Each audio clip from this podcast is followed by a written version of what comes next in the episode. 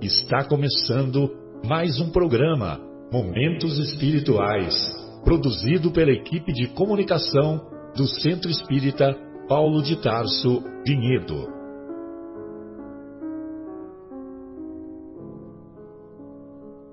Se guardas contigo o estigma do sofrimento, indagando pela solução dos velhos problemas do ser e da dor, se percebes a nuvem que prenuncia a tormenta e o vórtice traiçoeiro das ondas em que navegas, vem conosco, estudemos a rota de nossa multimilenar romagem no tempo, para sentirmos o calor da flama de nosso próprio espírito a palpitar e morredouro na eternidade, e acendendo o lume da esperança, perceberemos juntos em exaltação de alegria que Deus, o Pai de infinita bondade, nos traçou a divina destinação para além das estrelas.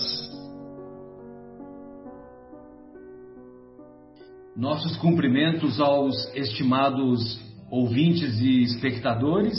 Iniciamos mais uma edição do programa Momentos Espirituais. Já me encontro conectado com os meus amigos o nosso querido Mauro, a nossa querida Vera, e hoje estudaremos o capítulo 6 dessa obra monumental, O Evangelho segundo o Espiritismo, capítulo 6, cujo título é O Cristo Consolador, sobretudo os itens em que aborda o Consolador prometido.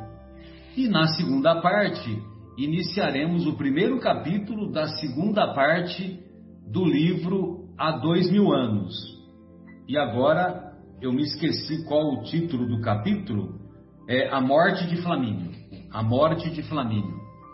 E, e então, para nós uh, nos harmonizarmos, para nós entrarmos em sintonia com os benfeitores espirituais, eu vou chamar então a, o nosso querido Mauro e solicitar que ele faça a prece de abertura com esse objetivo, viu, Mauro? Por gentileza, querido.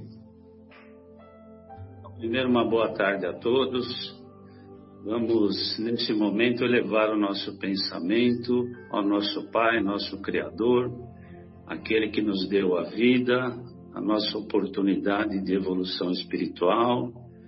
Vamos agradecendo ao nosso Mestre Jesus elevando as nossas maiores e mais puras vibrações, para que possamos nos conectar com nossos amigos e irmãos do plano espiritual, pedindo que eles nos ajudem na nossa caminhada, nos ajudem no nosso percurso, no intuito de encontrarmos a verdade suprema. Pedimos ao nosso Pai, ao nosso Mestre Jesus, que nos ajude a combater as nossas imperfeições e, nesse momento específico, nos ajude ao pleno entendimento das verdades espirituais que ele nos deixou, também explicado pelo nosso irmão Allan Kardec. Rogamos, sobretudo, que a nossa caminhada seja em função do bem, em função da caridade, em função da fraternidade e que nós possamos sempre estar acompanhado dos nossos mentores, do nosso guia espiritual. Vamos agradecer também ao nosso anjo da guarda, que está a todo momento ao nosso lado, numa missão de caridade, tentando nos ajudar, e que nós possamos sempre estar aberto com o nosso coração, a nossa mente, a receber esses ensinamentos que o plano espiritual nos manda sempre. Então, mais uma vez, obrigado pela oportunidade de estarmos juntos com nossos amigos queridos, com nossos irmãos, com nossos ouvintes, e que possamos assim aprendermos mais um pouquinho para darmos continuidade à nossa caminhada. Graças a Deus. Muito bom. Muito obrigado, viu, Mauro? É, bem, hoje eu vou começar um pouquinho diferente, viu? Hoje eu vou fazer uma graça aqui, tá, Vera e Mauro, né? É, eu vou fazer algumas perguntas Eu quero saber a resposta de vocês. A resposta pode ser certo ou errado. Já vou adiantar que não é difícil, tá? E é mais ou menos como fazer a prova do Detran. É só ter bom senso. E, e se vocês quiserem ampliar a resposta, tudo bem. Se quiser só responder certo ou errado, também tudo bem, ok? Se errar, estamos reprovados ou não? Lógico que não. é, muito bem, então vamos lá. É, vocês vão entender que depois eu vou voltar lá na, na parte do, do Evangelho, né? É, o Espiritismo conduz ao misticismo, certo ou errado?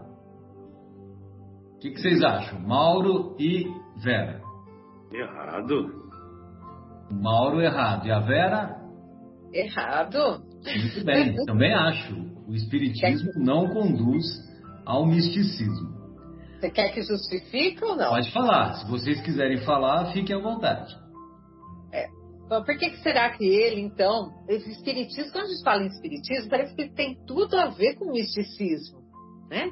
Chama para esse lado assim. Mas quando a gente vem, eu acho que muita gente chega ao espiritismo por causa que tem esse interesse pelo místico. Só que o que acontece, gente, se decepciona, porque quando chega lá e a gente começa a mostrar os ensinamentos de Jesus, aquilo que realmente é o Espiritismo, segundo Kardec, cai tudo isso por terra. O misticismo cai por terra. Por quê? Porque ele vem trazer a razão para tudo. Vem trazer o que, que significa, o que, que é, o que milagre não existe. Né? Então Deus fez Jesus fez milagre uh, aos nossos olhos parece que é milagre, depois vem a explicação do que realmente aconteceu. Que todos nós somos, eu sempre falo que a gente tem a essência divina dentro de nós, somos todos capazes de fazer esses ditos milagres, mas a gente vai compreender a vibração, que é energia. Então ele vem trazer uma explicação para tudo isso, baseado no que? Na ciência. Por isso que o Espiritismo é uh, filosofia, né? religião e ciência. Ele vem unir essas três coisas. Filosofia é uma maneira de a gente viver a vida. Né? A religião, porque ele nos religa racionalmente a Deus. E a ciência, que ele está sempre acompanhado da ciência, ele nunca vai contra a ciência. Então, o Espiritismo realmente não tem nada a ver com o misticismo, ele vem assim cair por terra, para decepção de muitos, de muitos, que é, que gostam, né, que vão atrás porque acham que alguma coisa mística, tem alguns mistérios. E a gente vem ver que não tem mistério nenhum, né? Ele vem realmente trazer a razão para nós, um novo olhar perante tudo isso que esse lado místico da religião, na realidade, né? Perfeito. Mauro, você queria acrescentar alguma coisa? A Vera já, já falou bem, mas é, quando, quando, a gente fala em misticismo, a gente está falando do inexplicável, né? Aquilo que a gente imagina que possa acontecer. E quem, quem trabalha no Espiritismo, quem está envolvido com essa filosofia, com essa religião, com essa ciência, chame do que quiser, né? É, principalmente a gente que está mais no dia a dia e participa de alguns trabalhos na casa, né? a gente vê que não tem nada inexplicável, tudo tem uma explicação, né? E a gente vê isso no dia a dia, no contato que a gente tem é, com os irmãos espirituais, né? A gente vê que não tem nada de inexplicável, tudo tem uma explicação, tudo tem uma razão e tudo tem uma sequência, digamos assim, né? Conforme a gente vai é, procurando aprender, procurando entender, o plano espiritual vai dando a resposta para a gente, né? e a gente vê que tudo tem uma explicação e que tudo acontece. Apesar de a gente não ver, né?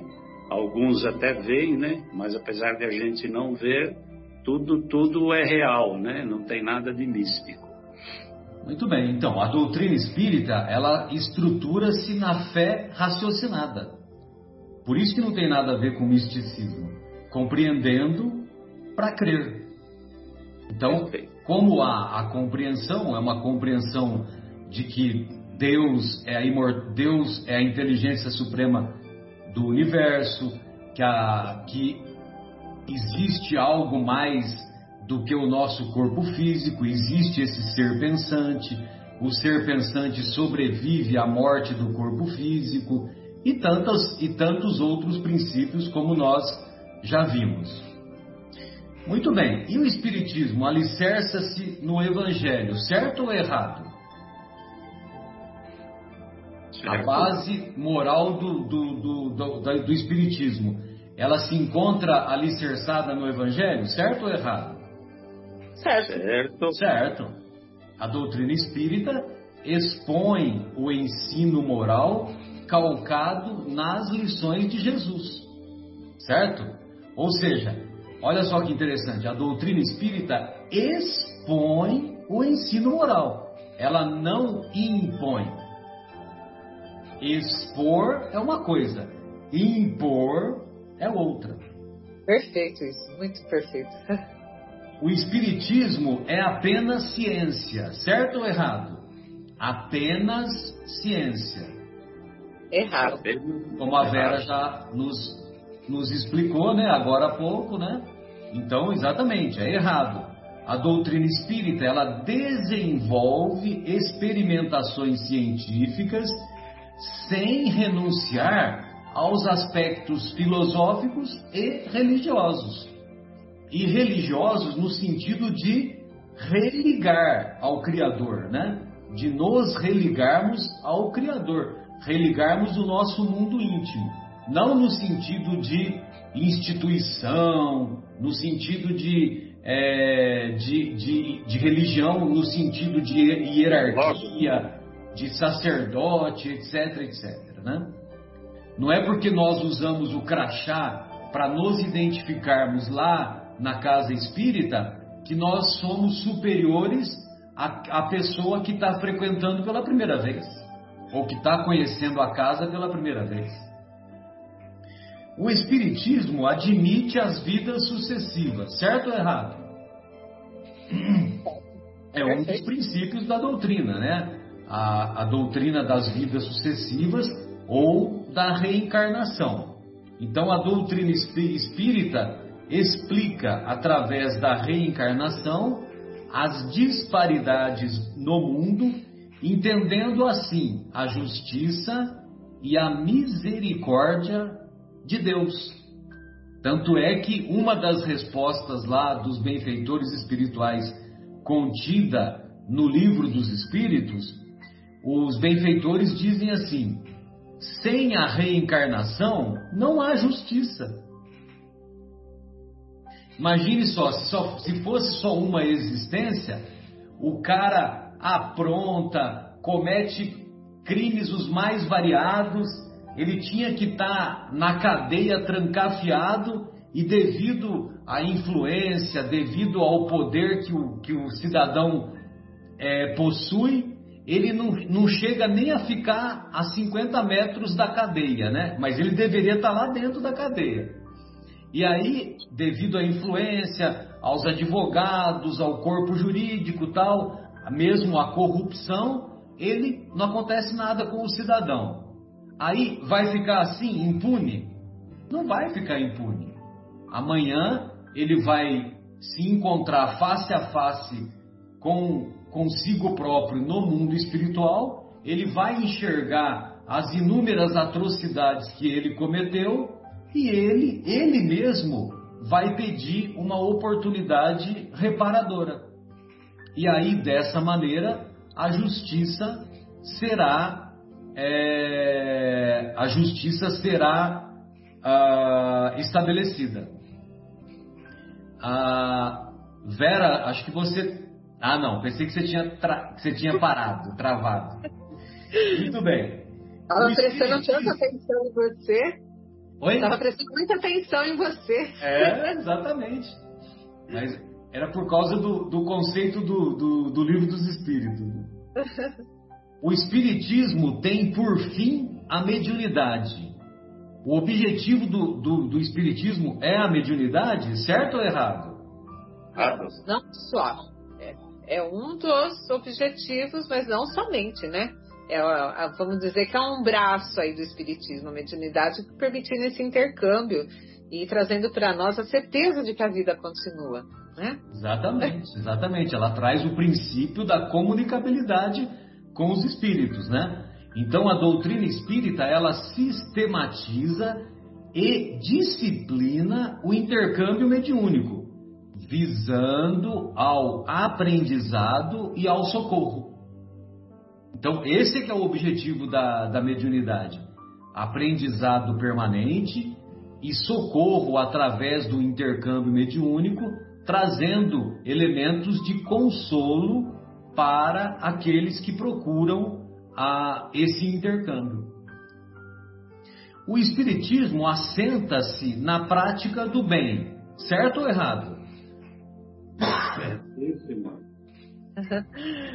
evidentemente, evidentemente que está certo, né? Então a doutrina espírita faz da caridade instrumento de salvação.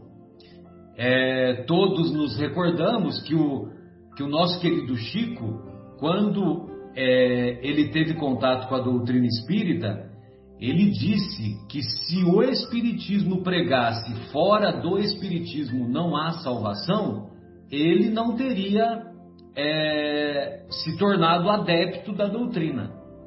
Mas como o princípio da doutrina é fora da caridade não há salvação, ele, Chico, que hoje nós sabemos que é um espírito de alta hierarquia, não à toa é considerado o maior brasileiro de todos os tempos, e eu acho que é mesmo, né?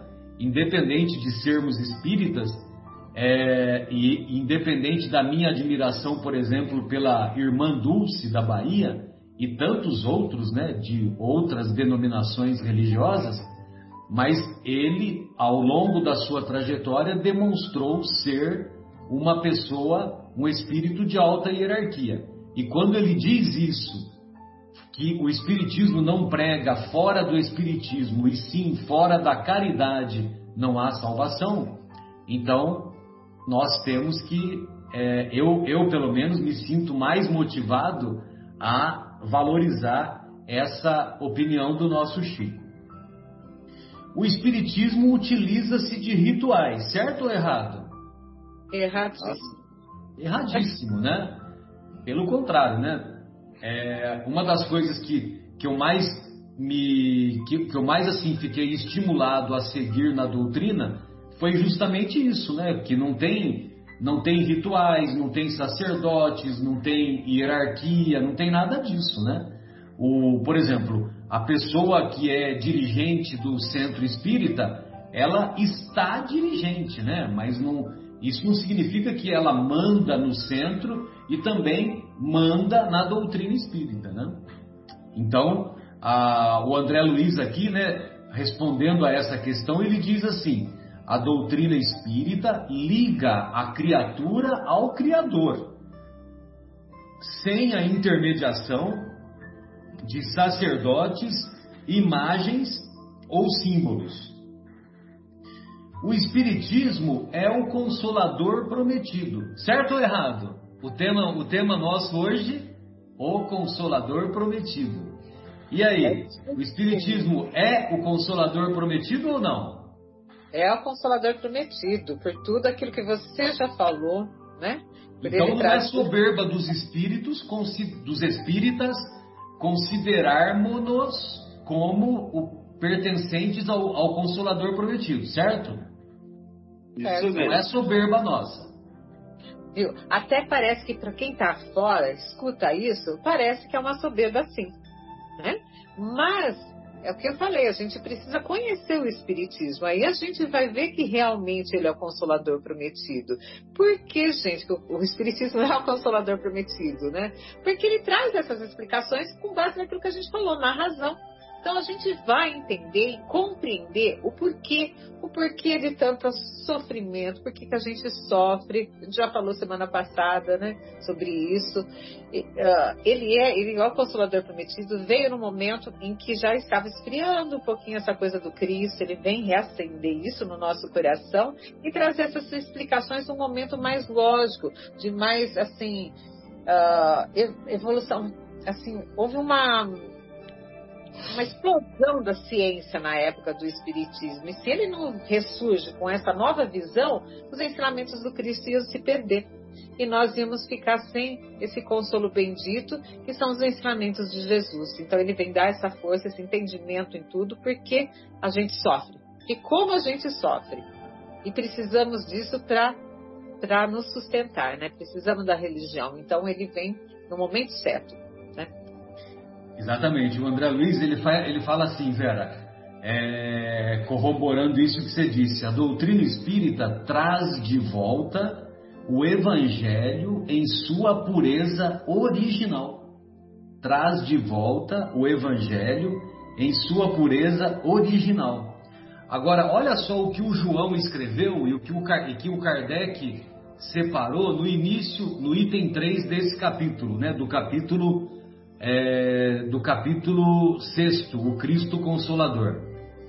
Se me amais, guardai os meus mandamentos, e eu rogarei a meu Pai, e ele vos enviará outro consolador, a fim de que fique eternamente convosco. O Espírito de verdade, que o mundo não pode receber, porque o não vê e absolutamente o não conhece. Mas quanto a vós, Conhecê-lo-eis, porque ficará convosco e estará em vós. Porém, o Consolador, que é o Santo Espírito que meu Pai envia, enviará em meu nome, vos ensinará todas as coisas e vos fará recordar tudo o que vos tenho dito. Então, essa parte, vos fará recordar, Nenhuma outra doutrina faz nós nos recordarmos dos ensinos do Mestre como a doutrina espírita, como a doutrina espírita faz. E sem, e dizemos isso sem nenhuma soberba de nossa parte, porque esclarece, é, porque a doutrina espírita esclarece os ensinos do Mestre aliando esses ensinos aos conhecimentos da ciência e aos conhecimentos da filosofia. O André Luiz, essa, essa, esse tira dúvidas aí que eu fiz, né? O nome da mensagem é Tira Dúvidas, né? E ela se encontra na obra Vivendo o Evangelho, é a mensagem número 82.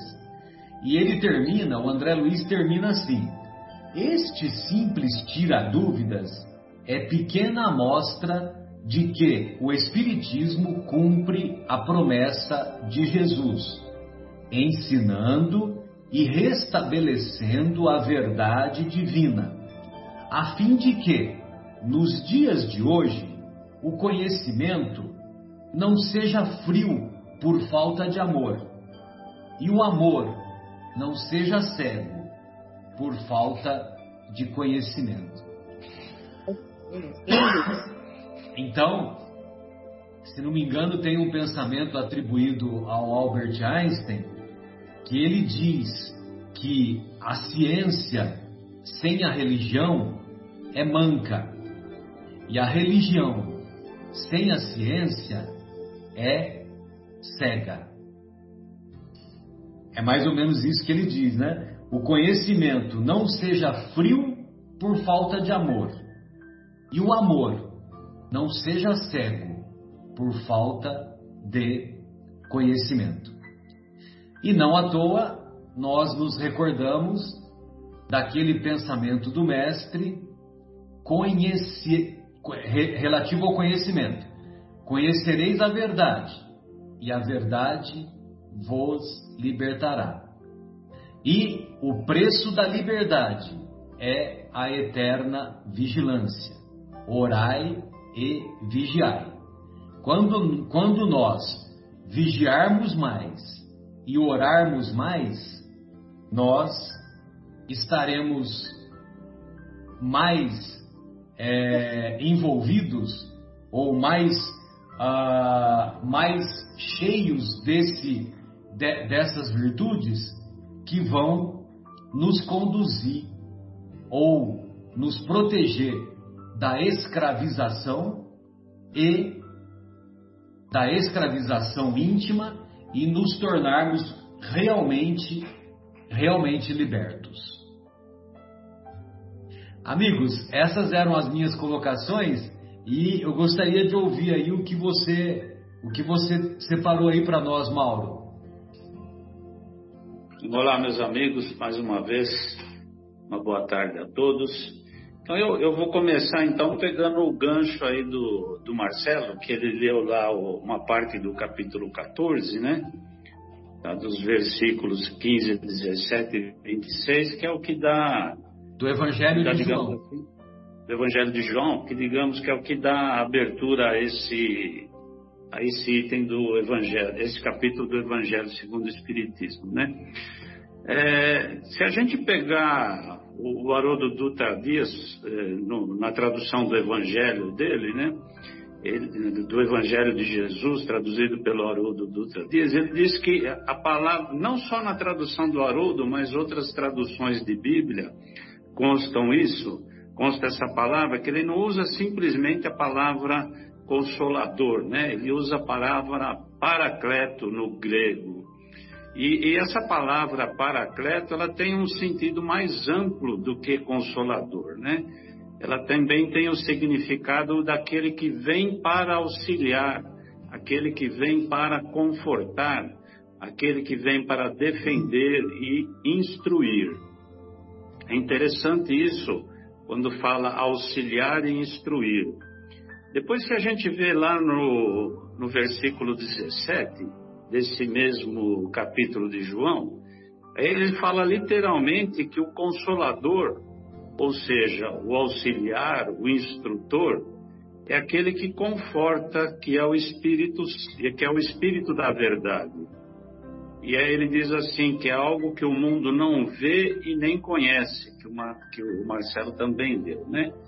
Então, para gente, para ficar bastante claro, que ele está falando de alguma coisa que era desconhecido até então. A sociedade daquele tempo não, não conhecia a comunicação dos espíritos e que a comunicação dos espíritos é que nos trariam esse auxílio, essa instrução que seria necessária para o nosso adiantamento espiritual.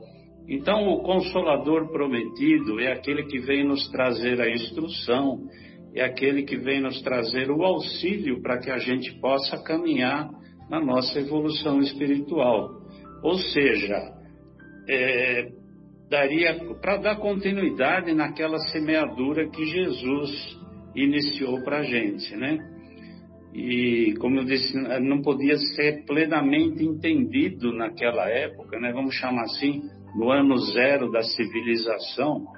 É, é evidente que não é o ano zero da civilização, mas é o ano zero do início de uma instrução espiritual que Jesus vem trazer para a gente, né?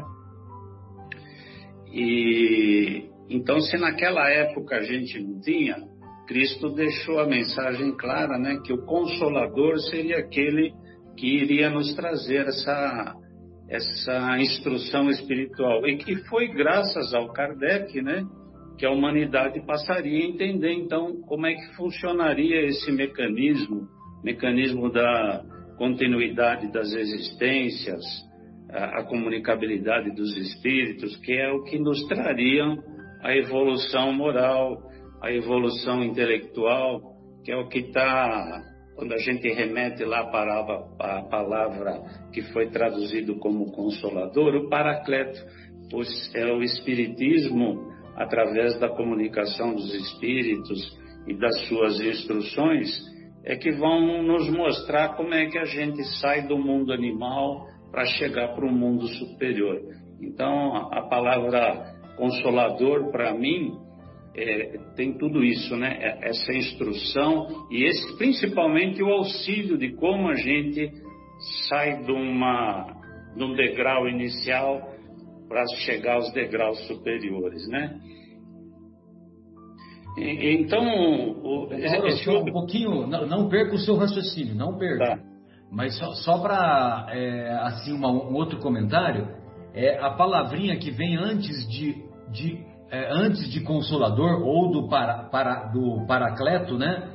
Que é a tradução do, do grego que você citou aí do Haroldo.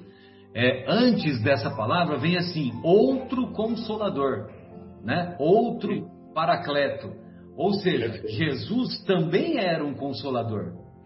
Só que ele vai mandar outro paracleto, outro consolador, só que esse outro que ele mandou, e, e eu particularmente, isso é opinião minha, eu entendo como a segunda vinda de Jesus, entendeu? Que tem até um nome agora que agora me fugiu, né? A, a parousia, né? É a parousia que é o a, a, que é conhecido como a segunda vinda de Jesus, né? Eu entendo que essa segunda vinda é através de, do consolador, do consolador prometido, porque quando o espiritismo vem, o espiritismo vem e ele é ditado, ele é confeccionado por uma pleiade de espíritos de alta hierarquia, do mesmo nível do próprio mestre, entendeu? Por isso que ele fala outro consolador. Então, esses espíritos que participaram da codificação, Santo Agostinho, Paulo de Tarso, é, João Evangelista, tantos outros né, que assinam lá na, no Prolegômenos do, do Livro dos Espíritos. É, então, esses espíritos são espíritos que compõem essa falange de alta hierarquia e que vieram trazer esse, essa instrução que tanto consolo nos traz, né, para explicar os princípios da doutrina espírita, a continuidade da vida após a morte, o estabelecimento da justiça através da reencarnação, a misericórdia infinita de Deus e assim por diante.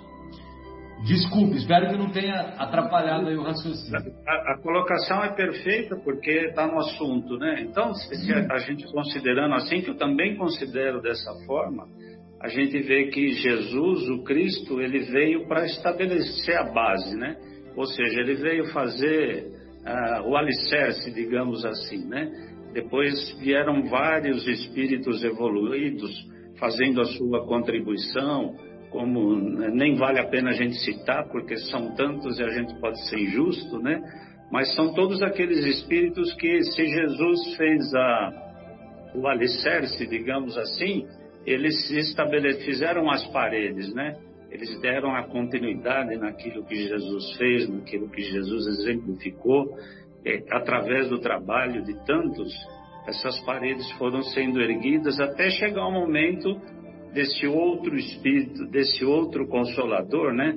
Que na verdade é o espírito da verdade e que muitos acham que o espírito da verdade é, própria, é o próprio Jesus falando quando quando ele está lá no Evangelho, no. Oh, meu Deus. Quando está no livro dos Espíritos, né? É, existem inúmeras mensagens do Espírito da Verdade que muitos acreditam, eu também acho que pode ser realmente Jesus falando, né? Estabelecendo as bases do Consolador prometido, né? Como ele mesmo disse. E existem algumas passagens eu não sei se é nesse que é nesse capítulo de João, mas que ele fala que ele voltaria, né? E, deixa eu ver se eu acho é aqui. É no Evangelho de João, mas eu não sei qual qual é. capítulo e versículo. Também não sei, mas quando ele fala que ele voltaria, evidentemente ele não está falando que ele voltaria em carne e osso, né? Sim. Ele voltaria como o espírito da verdade, né? Então tá perfeito aí, é, é realmente isso. Então esse outro espírito, esse outro consolador, é, a gente pode dizer que é o espiritismo, que é o que vem trazer, que é o que vem resgatar ou que vem reviver todos esses ensinamentos, né? E é interessante a gente notar que em, em diversas comunicações de espíritos superiores, né? Eles dizem que a doutrina espírita é o evangelho redivivo, né?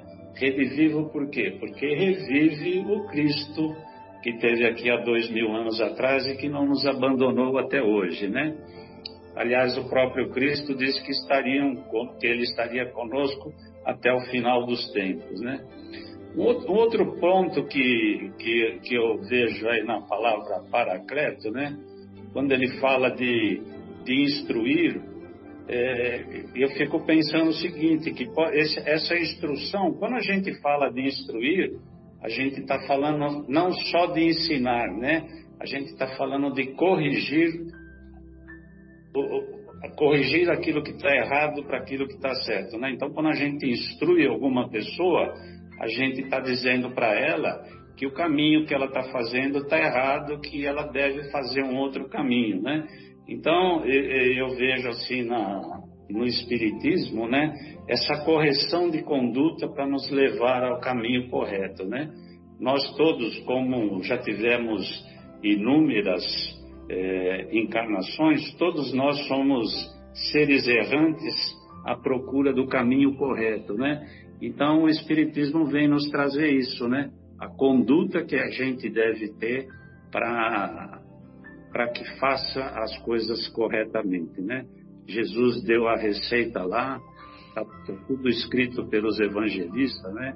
Que é a bondade, é a indulgência, é a caridade, e tudo coisas que nós muito provavelmente fizemos tudo errado em outras encarnações, né? Então, esse é o Paracleto, né? Ele vem nos instruir e nos corrigir. Esse é o Consolador. A gente sabe que a gente ainda tem muita dificuldade, né? Pois eh, nas nossas jornadas do mundo material, eh, a gente vai ter que, nessas inúmeras encarnações, é, corrigir as nossas condutas, né? Então eu falo que é difícil por quê? Porque o mundo material nos propõe muitas tentações, né? Muitos desejos e, e na verdade esses desejos fazem com que a gente trilhe caminhadas erradas, né? Então esse consolador vem exatamente aí, né? Nos mostrar como que a gente pode é, corrigir a nossa conduta é, com o objetivo de entrar em mundos mais felizes, né? Tem uma, uma colocação que eu anotei aqui que é bastante interessante, que está no livro Falando a Terra. Ela, ela, é, esse livro tem uma reflexão no capítulo 32, que é pelo espírito Mariano José Pereira. E ele diz o seguinte, que, que no Sermão da Montanha, que praticamente é um resumo das instruções de Jesus, ele diz o seguinte: a palavra do Cristo no Sermão da Montanha contém mais desafios do que reconforto. Olha que interessante. Por que mais desafios do que reconforto, né? O Espiritismo nos mostra isso, né? Ou seja, a, a partir do nosso esclarecimento da, da imortalidade da alma, é, das nossas várias reencarnações, que tem o objetivo do nosso aprimoramento moral, é, a gente vai aprendendo que a gente tem que fazer opções opções entre, entre o, o certo e o errado. Ou seja, a gente começa a, a, a adquirir uma consciência do que é certo e do que é errado, e a gente tem que fazer essas opções. E essas opções nem sempre são as mais alegres ou as, ou as mais é, confortáveis para nós. Às vezes é muito mais gostoso, né? A gente se entregar a prazeres, a tentações, tudo isso que o mundo material nos oferece, né? Que é aquilo que Cristo nos falou, né?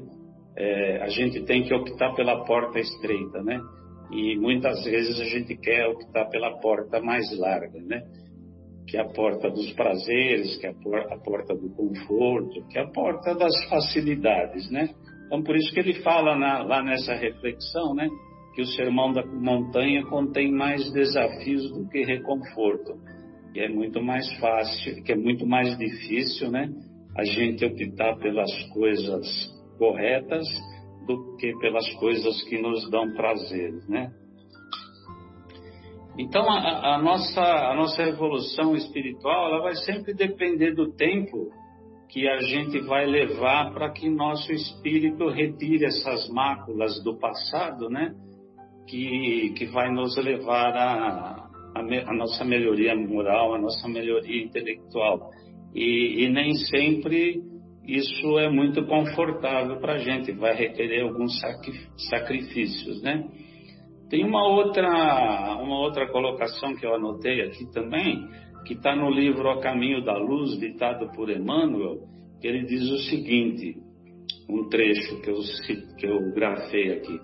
Então, eh, Emmanuel diz o seguinte: então o Espiritismo chegou na hora das grandes transformações para estar ao lado da humanidade, conduzindo e auxiliando nesses momentos difíceis. Olha a palavra de novo aí, auxiliando, né?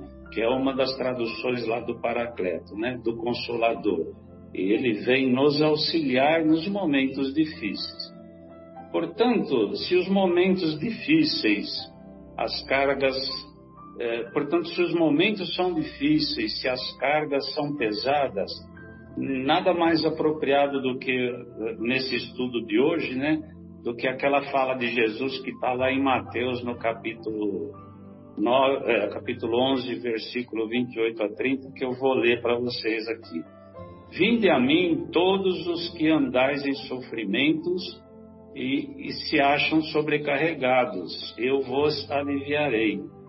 Tomarei sobre vós o meu jugo e aprendei de mim, que sou manso e humilde de coração, e achareis o descanso para vossas almas, porque meu jugo é suave e minha carga é leve.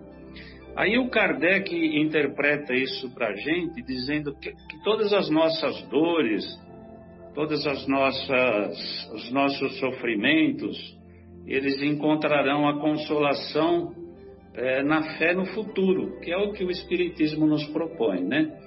Então, se seguirmos o que Jesus nos ensina, que está lá em Mateus, aprendei de mim que sou manso e humilde de coração.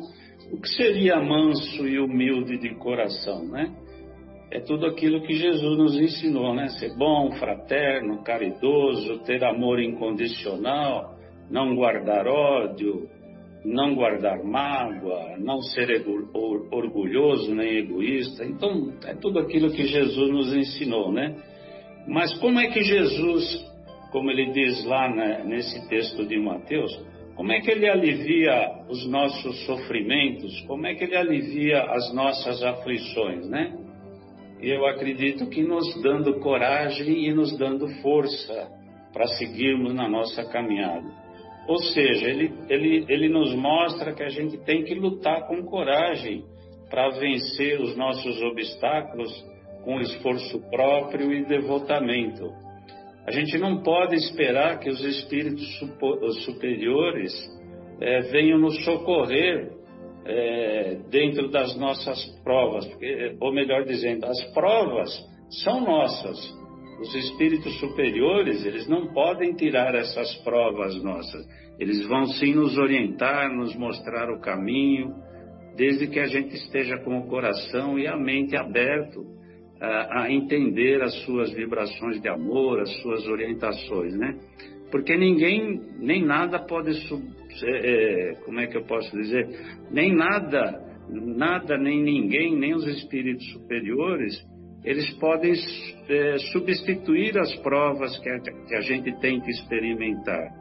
Porque é da lei a gente colher o que a gente plantou. Os espíritos não nos isentam dessas lutas que são necessárias ao nosso crescimento. É aquilo que Jesus falou: vem comigo que o meu jugo é leve, né? Ou seja, se a gente acreditar, se a gente tiver fé e se a gente se apoiar em Jesus, o, o jugo fica leve, né? Então, é, para terminar, eu vou fazer uma, cita, uma citação que é do Haroldo Dutra Dias sobre esse assunto, que eu achei muito interessante e eu vou ler para vocês. Eu vou dar uma resumida também, né? Então ele diz assim: por que, que o fardo com Jesus é leve? E a resposta seria mais ou menos assim: é, porque o fardo que Jesus coloca sobre nós é o fardo dos nossos deveres. E quem cumpre o dever se liberta. Quem aceita as aflições está iluminando os caminhos futuros. Por isso que ele é leve. Vale mais cumprir os deveres, aceitando-os com humildade, como Jesus disse, com brandura e humildade, e as aflições que nos chegarão ou melhor, vale mais a gente aceitar com brandura e, e humildade as aflições do que a gente se rebelar e multiplicar as nossas aflições. E, na verdade, essas são as lições que o Espiritismo, que o Espiritismo nos traz, que esclarece e consola o nosso coração. Então, mais ou menos essa reflexão que eu queria fazer aí do, do Consolador. Muito bom, beleza. Bem suportar as provas, né? Isso. Não, é, como é que se diz? É, carregar a cruz, não arrastar a cruz, né? E são é... deveres nossos, né? Exato. São deveres que a gente tem que cumprir, porque, como você disse lá no início, hum. naquelas perguntas lá, né? As, é, aquelas perguntas sobre o Espiritismo, você queria reprovar a gente para a gente errar as perguntas, né? Essa era a minha intenção. porque quando a gente fala que a gente tem que cumprir o nosso dever, porque foram tarefas que nós escolhemos no plano espiritual. Quando eu voltar lá, eu quero fazer isso certo que eu fiz errado da outra vez, né? Então, quando chega aqui e aquilo que eu tenho que fazer é difícil, né? Se eu relegar aquele compromisso que eu mesmo estabeleci para mim, aí vai ficar complicado, né? Então, nós não podemos relegar os deveres que a gente tem, porque nós mesmos é que escolhemos ele. Muito bom. Ô Vera, gostaria de ouvi-la, querida. Por gentileza. Já falei até bastante nesse meio tempo aí, mas eu quero dar, emendar o assunto com vários trechinhos do Mauro, né? Foi muito feliz quando falou sobre o espírito de verdade. E a gente vem observar nesse capítulo, Marcelo, que todas as mensagens, as instruções de espíritos que seguem esse capítulo são do Espírito de Verdade. São assinadas por quem? Por quem? e olha, Mauro, quando você fala assim sobre. Então se cogita. Eu penso assim do Espírito de Verdade realmente ser essa falange de espíritos crísticos, né? Ali da, do patamar de Jesus. Mas observem, a primeira instrução dos espíritos que consta nesse capítulo, vou ler só um trechinho agora, que é o advento do Espírito de Verdade, né?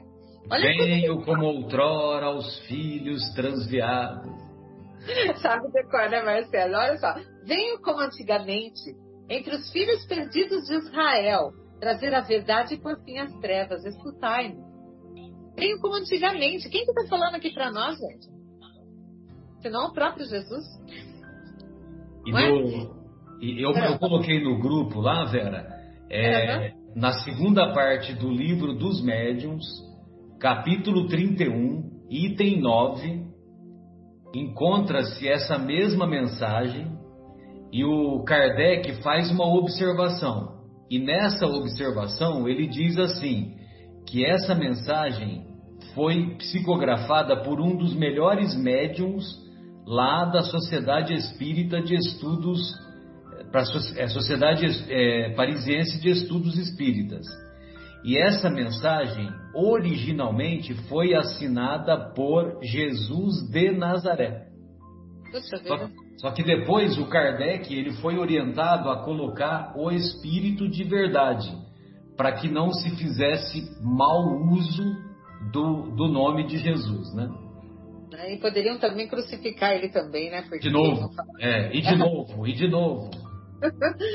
então, Marcelo, como é que você grava o capítulo, o nome do livro, o versículo, a Não, página? Eu pesquisei agora e eu, eu memorizei. E isso daí é um, é um assunto recorrente, então tem algumas coisas que eu acho que vale a pena memorizar, né? Algumas mensagens, algumas perguntas de O Livro dos Espíritos, eu tenho na memória porque eu quero estimular as pessoas que conosco estão, é, estão estabelecendo comunicação, eu quero estimular essas pessoas a procurarem no livro, entendeu? Então vamos lá, gente. Continuando aqui, o Marcelo, Marcelo como o Mauro já falou, Marcelo já falou sobre o, trecho que ele viria, né? E, ele falou que ele fala de outro consolador, que viria um outro consolador, né? Para realmente reviver essas as mensagens dele, os ensinamentos dele, né? E durante todo esse período depois que ele se foi, a gente acabou fazendo uma salada, uma miscelânea com os ensinamentos do Cristo. A gente acabou colocando Cristo longe de nós, né? E vem o Espiritismo, como eu já comentei anteriormente, reviver esse Evangelho. Né? Não modificando, mas trazendo mais claridade a essas palavras de Jesus. Né, que são palavras para a vida eterna. Sempre falo isso. Isso é algumas coisas que é jargão meu. palavras para a vida eterna são os ensinamentos de Jesus. Vem uma época onde a ciência desponta, vem fazer com que os ensinamentos de Jesus caminhem junto com o quê? Com a intelectualidade do momento. Deixa os mistérios de lado, como a gente já comentou no começo, né? Os dogmas, os velhos costumes, fica tudo de lado. E trazer uma religiosidade baseada na razão, na verdadeira compreensão. Então, no Espiritismo, além de crer, é preciso renovar-se. Então, é, isso vai ser constante, esse entendimento renovado conforme a ciência vai avançando. Não é que vai modificando, os ensinamentos são o mesmo, mas a compreensão que vai se renovando em cima disso. A gente vai construindo cada vez mais, compreendendo alguma coisa que ficou, né, com aquela pulguinha atrás da orelha que a gente não consegue entender quando a gente aprende alguma coisa nova. Puxa vida, é isso que quer dizer aqui. Então, ele é uma constante renovação para nós no, no sentido de a gente estudar, de construir esse aprendizado, né? Então, o Espiritismo, resumidamente, ele vem, né? Recuperar as mensagens do Mestre, explicar o seu verdadeiro sentido, ampliando, né, os horizontes, consolar, porque nos traz as respostas às grandes questões, aos grandes questionamentos, né? E impulsionar, né, a, a gente a avançar cada vez mais, né, em busca da libertação espiritual, para a gente estar mais próximo de Jesus, né, esse espírito grandioso. Na realidade, o Espiritismo vem reforçar o quê? Ele vem fazer com que nós nos tornemos homens de bem. É isso que nós estamos precisando.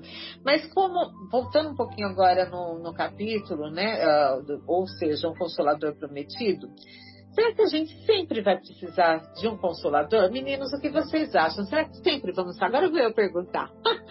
a gente vai sempre precisar de um consolador? O que, que vocês Vera, acham? Isso, por exemplo, é a terceira revelação, né? Então tudo depende do, do, do, do caminhar ou do progresso da humanidade, né?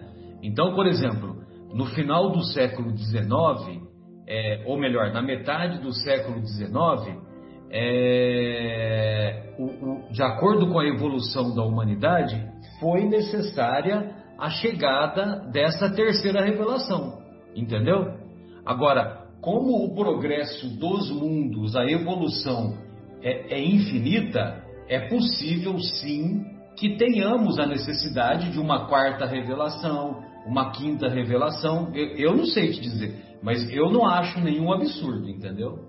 É, que, que novos conhecimentos venham e, e, e, e, haja essa necessidade, né?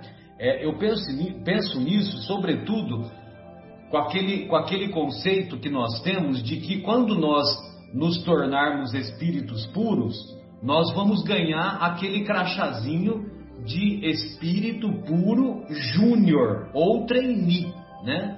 Ou seja, quando nós nos tornarmos espíritos puros, nós teremos uma caminhada imensa pela frente, né? Então é possível que sim. Ei, Mauro, você quer falar alguma coisa, Mauro? O que, que você acha? A gente vai sempre precisar de um consolador? Ah, eu, eu, eu não tinha muito pensado nisso, para falar a verdade, né? Mas pela colocação do Marcelo aí, eu acho que vamos precisar sim. É, as coisas caminham de uma tal forma, né? Que não sei se certo ou se errado, né? Cada um tem uma uma, uma percepção da, do caminhar da humanidade, né? Mas a gente percebe que muitas coisas precisam ser ajustadas, né? E simplesmente pela consciência humana, eu acho que vai ser difícil ajustar. Então, é, eu acho que pelo andar da carruagem nós vamos precisar mais, sim. Não sei exatamente como, né? Se pelo próprio Jesus ou não, né? Mas eu acho que, que nós vamos precisar, sim. Ah, concordo plenamente. Enquanto a gente estiver na caminhada, a gente vai precisar do consolador. A gente precisa desse caminho, que, desse farol que ilumina né, essa estrada da gente aí, porque uma, porque nós temos uma grande caminhada ainda, né? A gente está ainda no mundo de provas e expiações, espíritos ainda renitentes no mal, somos ainda, né? Renitentes, precisamos reconhecer isso, que o mal predomina da humanidade, também no nosso coração ainda tem um pouquinho de mal, porque a gente se deixa, se perde ainda na vaidade, no orgulho, no egoísmo, na inveja, todas essas mazelas a gente se perde. Então acredito que a gente vai precisar de um consolador aí. Uh, diuturnamente para dar esse direcionamento conosco. E quem que é o Consolador Prometido? Gente, aqui ó, o Evangelho. É o Evangelho. A Espiritismo. O Espiritismo traz o quê? Como a gente falou, a base é o Evangelho. Então, o Evangelho de Jesus não é algo assim transcendental, alguma coisa nova, diferente. Não. É o Evangelho de Jesus, né? Um, porque uh, existe, eu queria comentar um pouquinho com vocês rapidamente, né? Existe dentro de nós existem possibilidades, né? E dentro dessa possi dessas possibilidades, nós precisamos explorá-las cada vez mais para que a gente faça essa jornada. E nem pensar, às vezes a gente fica pensando assim, será que dá a impressão que Deus fica no alto, no patamar lá no céu e fica nos julgando? Vocês acreditam que realmente Deus nos julga? Não, Deus não julga nós. Ele é Pai. Ele é pai, e o pai o que quer para o filho? A felicidade do filho. Então ele não vai ficar julgando bem ou mal. Quem julga é a nossa própria consciência a partir do momento que a gente tem essa tomada de consciência. A gente sabe que é certo ou errado e é aí que isso começa a pesar. Esse é o verdadeiro julgamento, né? Não é um julgamento lá de Deus, que ele fica condenando quem é bom e quem é mal. Não. Isso somos nós mesmos que fazemos. Então, Deus só quer a nossa felicidade. E para a gente buscar tudo isso, a gente precisa desse consolador que traz o direcionamento para as nossas vidas, porque senão a gente vai desviando muito da rota. E é onde a gente vai catando as mazelas, como eu sempre falo, vamos carregando essas coisas, vamos é, através do livre-arbítrio, que a gente não sabe trabalhar bem com isso, e a gente vai carregando essas coisas, desviando do caminho. Então, vem o Consolador, vem os ensinamentos, Jesus de vez em quando vai estar tá pontuando, vai reforçando as coisas nessa caminhada da humanidade aí, vem e vai pontuando para que a gente tome o caminho certo de novo, tá? E dentro dessas possibilidades a gente precisa deixar aflorar. Uh, por isso o autoconhecimento, essa divindade em nós. A gente se perde nas loucuras do nosso dia a dia e não procura essa divindade dentro de nós. É principalmente um caminho e o Espiritismo também vem nos mostrar isso.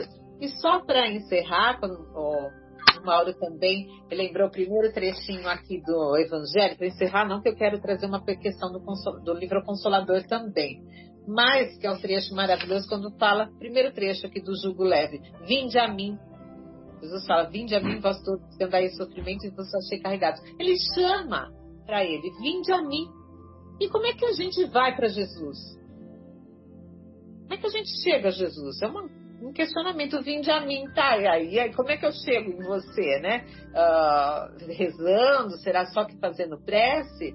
Não, somente, também orando, mas principalmente vivenciando os seus ensinamentos. É assim que a gente vai chegar a Jesus, né? É isso que eu queria chamar a atenção e só para a gente encerrar, no livro, que é O Consolador, que é o tema de hoje, de Emmanuel, né, psicografado por Chico Xavier, ele fala no, num capítulo intitulado 3.4 Espiritismo, é, e subtítulo A Fé, ele fala assim: a pergunta é: devemos reconhecer no Espiritismo o cristianismo redivivo?